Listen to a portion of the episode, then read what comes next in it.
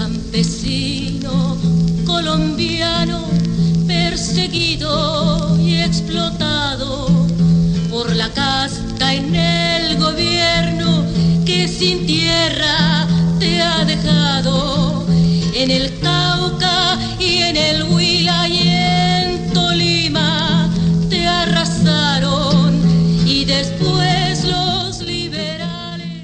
La guerra ha sido parte constitutiva de nuestra historia, desde la colonia a los españoles con la erradicación indígena, luego con la constitución como Colombia en la que nos sumergimos en la eterna guerra civil. Para el siglo XX, pintarla de colores en contienda entre los rojos liberales y los azules conservadores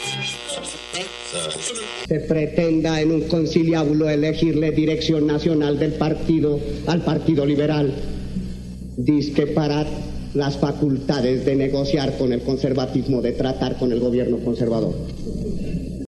Desde la mitad del siglo pasado, los campesinos empezaron a sentir que la seguridad la brindaban mejor ellos mismos que el Estado y se empezaron a organizar en grupos de autodefensa campesina. Llegados los años 60, se convirtieron en guerrillas de corte marxista-leninista, maoísta o hasta seguidores de la Revolución cubana.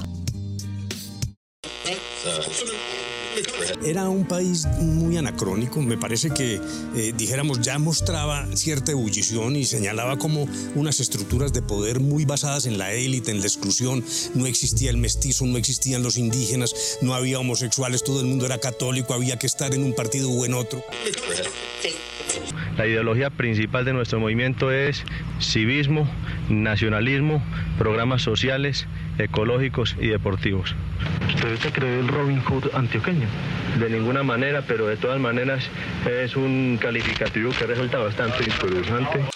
A los problemas de la tierra se le sumaron la llegada de la producción de pasta de coca y el narcotráfico, que tuvo como cabeza visible a Pablo Escobar, ese que unos idolatran y otros vieron sus secuelas, pero que impregnó a todo el país, a los colombianos con el sueño de ser ricos rápidamente, a los políticos con la corrupción de un tamaño increíble, a las guerrillas como forma de sostenimiento y expansión en el territorio nacional, y de la aparición de un ejército de defensa de los grandes dueños de la tierra y líderes del negocio de las drogas que convivir no tuvo nada.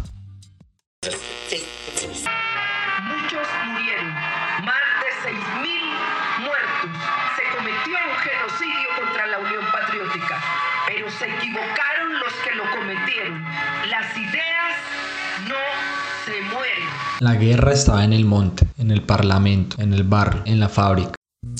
Desde el 15 estamos esperando noticias de Amparo, Samuel y el niño que estaban en Villarrica cuando sucedió la toma. María Camila, mi hija, solo preguntaba por sus tíos y su primo. Nosotros teníamos algo de paz porque mi mamá estaba con nosotros aquí en Bogotá. Cuando nos pudimos comunicar y saber que ellos estaban bien, sentimos de nuevo la paz. A pesar de saber que habían estado encerrados los dos días, los tres en el baño, sin poder ni siquiera comer. Voy al campo de batalla cumplir con la cita.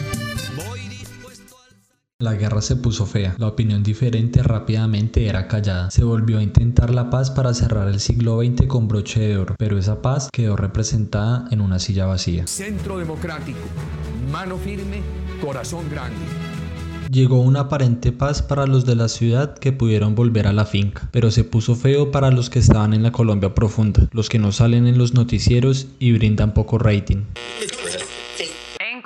Expectativa luego de que el presidente Juan Manuel Santos anunció el inicio de un proceso de paz con el grupo terrorista de las FARC.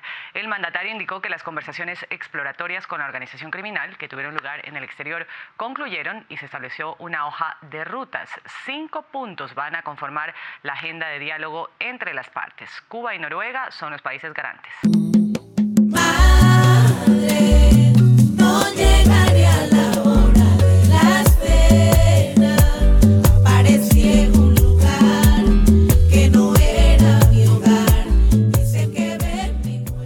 Paz se ha ido construyendo de a pocos, desde lo nacional hasta los territorios con la reincorporación de los excombatientes, pero con una larga lucha aún entre los colombianos para que superemos los odios y le apostemos a lo que una vez un pelado al que lo mataron los judíos nos quiso enseñar a perdonar y amar sin importar las diferencias. No hay propuestas ni protestas, nadie sale, la indiferencia social mata líderes sociales.